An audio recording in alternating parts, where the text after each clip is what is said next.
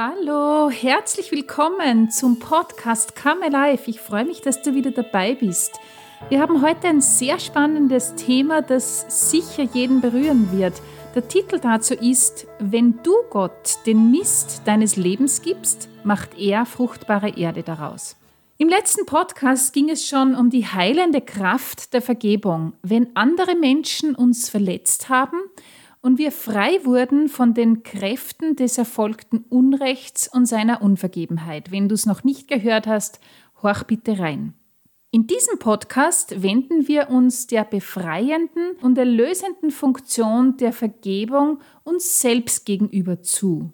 Ich kann dir versprechen, wenn du immer wieder schmerzlich an deine Vergangenheit und an deine gemachten Fehler erinnert wirst, wird dieser Podcast dich sicher inspirieren, die Erlösungstat Jesu für dich ganz persönlich anzunehmen, um frei von deiner Vergangenheit zu sein. Also mal ehrlich, wir alle haben Mist gebaut. Wir alle haben Dinge getan, die uns später leid taten, deren wir uns schämten, die uns anklagten oder deren Erinnerung uns unangenehm bis schmerzlich ist. Keiner ist durchs Leben gegangen und hat nie eine Sünde begangen oder eine Dummheit. Bitte versteh mich nicht falsch, nicht, dass ich jetzt die Sünde verharmlosen will, auf gar keinen Fall. Gott hasst die Sünde, hat er doch schließlich den absolut höchsten Preis dafür bezahlt, den ein Vater nur irgendwie zahlen kann. Er hat seinen eigenen Sohn hingegeben, dass wir von unseren Sünden befreit sind. Und wenn Gott Sünde hasst, müssen wir sie ebenso abgrundtief hassen und alles, aber wirklich alles tun, dass wir nicht sündigen. Der heilige Paulus weist im Brief an die Römer im Kapitel 3, Vers 23 hin. Alle haben ja gesündigt und die Herrlichkeit Gottes verloren. Na bumm, da wären wir jetzt also. Doch wie machen wir weiter? Wir haben nun zwei Möglichkeiten. Entweder ich vertusche oder verharmlose meine Sünde, weil, wie so viele sagen, ja, so arg war es jetzt auch nicht und andere Leute machen noch viel ärgere Dinge. Oder ich stelle mich meinem begangenen Unrecht, übernehme die Verantwortung, gehe beichten und bitte Gott und die Menschen, die das betrifft, um Verzeihung. Erledigt, oder? Nun muss ich dir aber ein Beispiel aus meinem Leben erzählen. Als Christin wusste ich schon lange, dass es entscheidend ist, den eigenen Mist nicht nur selbst mit Gott auszureden, sondern sie im Rahmen einer Beichte loszuwerden. Das tat ich auch oft und tue es auch jetzt noch. Man weiß ja, was man sich, Gott und den Menschen schuldig ist. Doch irgendwann mal merkte ich, wie sowas wie eine Selbstanklage in mir war. Ich klagte mich an, wie schwach oder egozentrisch, selbstherrlich, kurz wie deppert ich doch wäre. Und wie blöd ich war, so und so gehandelt zu haben.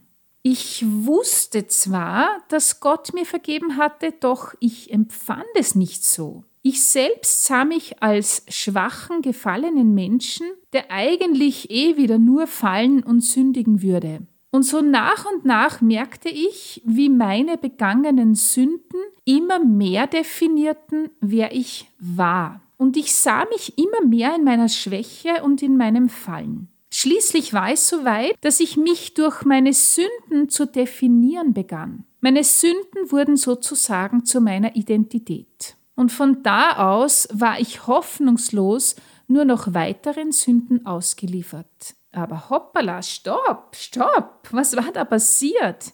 Ich hatte zwar die Vergebung meiner Sünden angenommen, mich aber gedanklich nicht vom Fallen und Sündigen gelöst, sondern bin genau dort in der Sünde stehen geblieben. Und ich habe mich vielleicht auch noch gut dabei gefühlt, so schön, christlich, arm, schwach und fehlerhaft zu sein.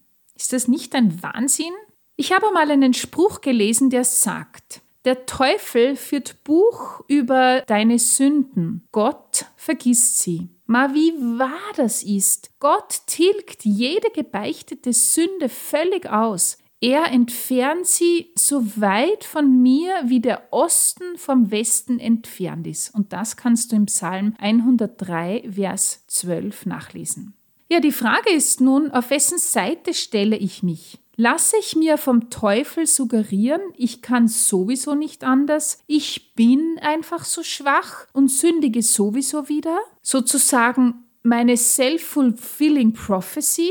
Oder stelle ich mich auf die Seite Gottes, der immer an mich glaubt und immer meine Reinheit, Unschuld und Möglichkeiten sieht? Römer 6, 6 bis 8 sagt, unser alter Mensch wurde mitgekreuzigt, damit der von der Sünde beherrschte Leib vernichtet werde, so dass wir nicht mehr Sklaven der Sünde sind. Denn wer gestorben ist, der ist frei geworden von der Sünde. Sind wir nun mit Christus gestorben, so glauben wir, dass wir auch mit ihm leben werden.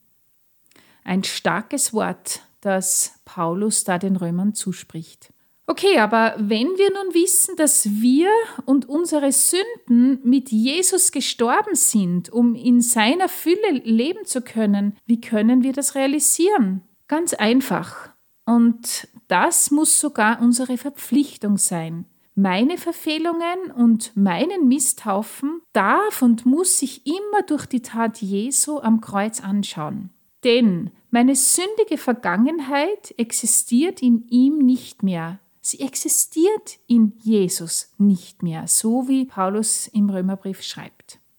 Lass dir das noch anders sagen. Du hast absolut keinen Grund mehr, dich vom vergangenen Mist und deinem Fallen definieren zu lassen. Wir müssen und dürfen die Vergangenheit vergessen, so wie es auch Paulus an die Philipper schreibt. Philippa 3,313 sagt, aber eins steht fest, ich will vergessen, was hinter mir liegt und schaue nur noch auf das Ziel vor mir. Also denk daran, was du fokussierst, wird deine Realität. Fokussiere deine Freiheit, die Christus dir geschenkt hat, und bleibe frei in ihm. In der Liturgie der Osternacht gibt es eines der absolut schockierendsten Worte, die die Logik unserer Welt aushebelt. Es ist die Rede von der Felix Culpa, von der glücklichen Schuld, wie es im Exultet, dem wunderbaren Lobgesang auf Gott heißt. Menschlich gesehen ist es völlig daneben, seine Sünde und seine Schuld zu preisen. Aber Gott stellt die Logik der Menschen auf den Kopf und vergibt nicht nur meine Schuld, er löscht sie völlig aus, so als wäre sie nie passiert. Er stellt meine vollständige Reinheit und Würde wieder her. Meine Aufgabe dabei ist nun, sie für mich und mein Leben anzunehmen. Aber Achtung, der Teufel führt uns immer wieder unsere Vergangenheit vor Augen. Und er bekommt dann Macht in deinem und meinem Leben, wenn ich sie ihm gebe und seinen Anklagen zustimmen. Wenn wir allerdings mit Gott darüber einstimmen in dem, was er über uns sagt, bekommen wir Macht und Freiheit. Die Frage ist nur, ob ich das annehmen kann. Ehrlich gesagt, ich ertappe mich immer wieder dabei, in meinen alten Denkmustern unterwegs zu sein. Mich hier und da anzuklagen, zu wenig von dem oder zu viel von jenem zu sein und zu haben. Doch immer schneller darf ich auch realisieren, dass die Haltung des Anklagens in die Hoffnungslosigkeit, ja sogar in die Depression führt. Und das ist nie von Gott. Völlig anders ist es mit Gott. Er möchte, dass wir über unseren Mist, unsere Sünden Buße tun. Aber was bedeutet Buße tun? Klingt schrecklich altmodisch, ist es aber nicht. Das Wort kommt aus dem griechischen Metanoia. Und das bedeutet Umdenken, Nachdenken, Sinnesänderung. Gott möchte also, dass wir ganz anders denken, umdenken, dass wir denken, wie er über uns denkt. Dazu möchte ich dich einladen, auch im Blog 2 nachzulesen. Da findest du sehr wertvolle Inspirationen. Ein absolut wunderbares Beispiel dafür, wie aus einer vermurksten Geschichte eine Glory Story wurde, wie die Vergebung im Grunde die Vergangenheit veränderte, ist die Geschichte von Abraham und Sarah in Genesis 18. Als der Herr zu den beiden kam, verkündete er ihnen, dass Sarah schwanger werden würde. Doch nachdem beide schon sehr alt waren, hielt es Sarah für völlig ausgeschlossen, und so lachte Sarah still in sich hinein. Sie dachte, ich bin doch schon so alt und verbraucht und soll noch Liebeslust erfahren, auch ist mein Herr schon ein alter Mann. Da sprach der Herr zu Abraham, warum lacht Sarah und sagt, sollte ich wirklich noch gebären, obwohl ich so alt bin? Ist denn beim Herrn etwas unmöglich? Nächstes Jahr um diese Zeit werde ich wieder zu dir kommen. Dann wird Sarah einen Sohn haben. Sarah leugnete. Ich habe nicht gelacht, denn sie hatte Angst. Er aber sagte, doch, du hast gelacht.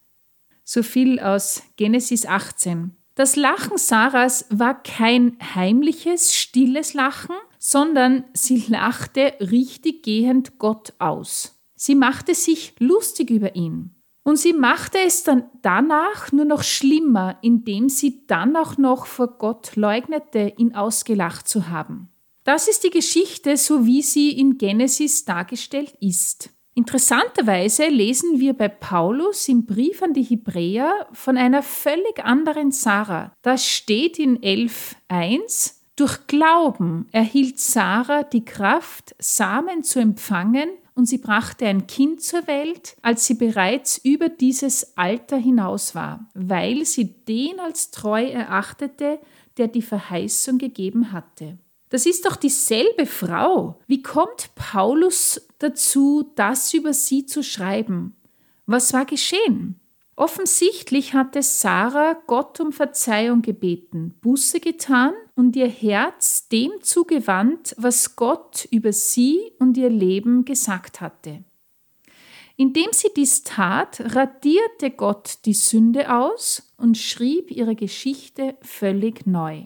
In der Neufassung der Geschichte im Hebräerbrief zeigt Paulus uns, was Gott aus seinem Leben machen kann, wenn wir um Verzeihung bitten. Buße tun, die Denkrichtung ändern und bereit werden, das Große anzunehmen, das Gott in uns und unserem Leben sieht.